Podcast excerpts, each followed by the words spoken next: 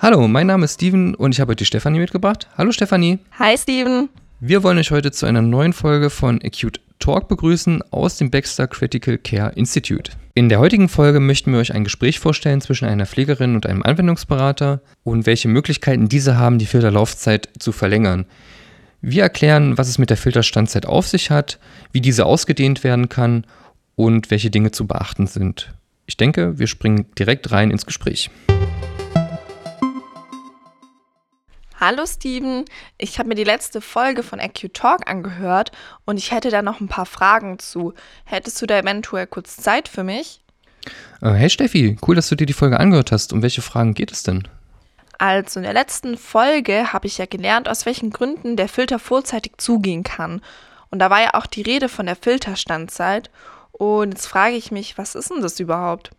Ja, also die Filterstandzeit bezeichnet quasi die Laufzeit eines Filters während der Therapie. Ah, okay. Und gibt es da irgendwie Möglichkeiten, diese Laufzeit zu verlängern? Ja klar, also viele Kliniken spielen beispielsweise etwa mit der Blutflussrate, natürlich nur, wenn es medizinisch möglich ist. Das heißt, die versuchen, die Blutflussrate zu erhöhen und damit die Zeit zu verringern, die das Blut an der Fremdoberfläche wirkt. Und damit ist es dann verringert, dass es zu einem Clotting-Risiko kommen kann. Ah, okay. Kann man das Clotting-Risiko auch noch anderweitig reduzieren? Vielleicht irgendwie durch mehr Antikoagulation? Ja, also wichtig ist natürlich, dass du erstmal im Auge behältst, äh, dass die Stillstände so wenig wie möglich vorkommen und dass die Stillstände so kurz wie möglich sind. Denn jeder Stillstand summiert sich und dadurch hast du eine Verringerung der Filterstandzeit. Was du natürlich machen kannst, du kannst mit einer anderen Antikoagulationsmethode arbeiten. Das heißt, du nimmst anstelle von Heparin eben Citrat. Citrat hat den guten Vorteil, dass es eben wesentlich länger hält und äh, dass die Filter wesentlich länger laufen. Ah, okay. Ich kann also statt Heparin auch einfach Citrat verwenden. Muss ich dann dabei noch bestimmte Dinge beachten? Dabei muss man beachten, dass es von medizinischer Seite her in Ordnung ist. Liegt zum Beispiel eine Leberfunktionsstörung vor, ist eine engmaschigere Überwachung der Laborparameter notwendig, um rechtzeitig Hinweise auf eine Zitratakkumulation zu entdecken. Generell ist das Calciummonitoring sehr wichtig, wenn ich mit Zitrat arbeite. Ah, okay. Da muss ich also auf jeden Fall immer den Gesundheitszustand meines Patienten im Auge behalten und regelmäßig überprüfen. Gut zu wissen. Ähm, kann man denn noch sonst was an der Maschine oder der Therapie selbst verändern, um die Laufzeit des Filters zu verlängern?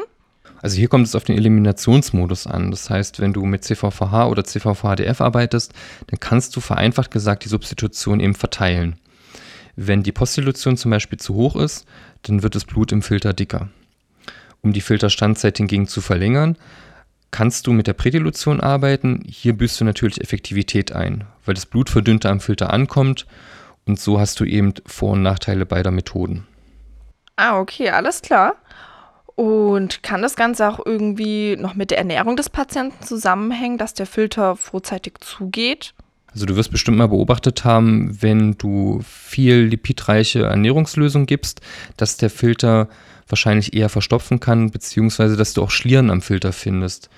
Ähm, da macht es dann zum Beispiel Sinn, den Filter eher dann zu tauschen. Ähnlich wie bei der Hypertriglykämie.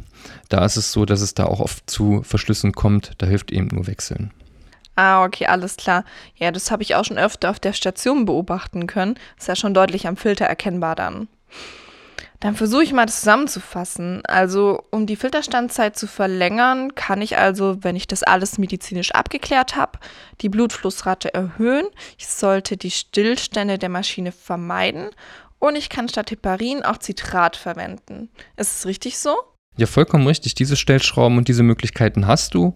Wenn du noch irgendwelche Fragen hast, dann wende dich natürlich gerne an uns, dann finden wir da bestimmt eine Lösung. Okay, alles klar. Vielen Dank dir, Steven. Sehr gerne, Stefanie. Einen schönen Tag dir. Danke, ciao. Ciao. So, das war's mit unserer Podcast-Folge und wir hoffen, ihr konntet euch etwas mitnehmen. Und wenn ihr natürlich jetzt noch weitere Fragen habt oder ihr habt sogar Interesse an tiefergreifenden Informationen, dann schaut euch gerne unser Schulungsangebot an. Natürlich zeigen wir euch auch gerne mehr während unserer Trainings. In diesem Sinne, schön, dass ihr bei Q Talk dabei wart und vielen Dank fürs Zuhören.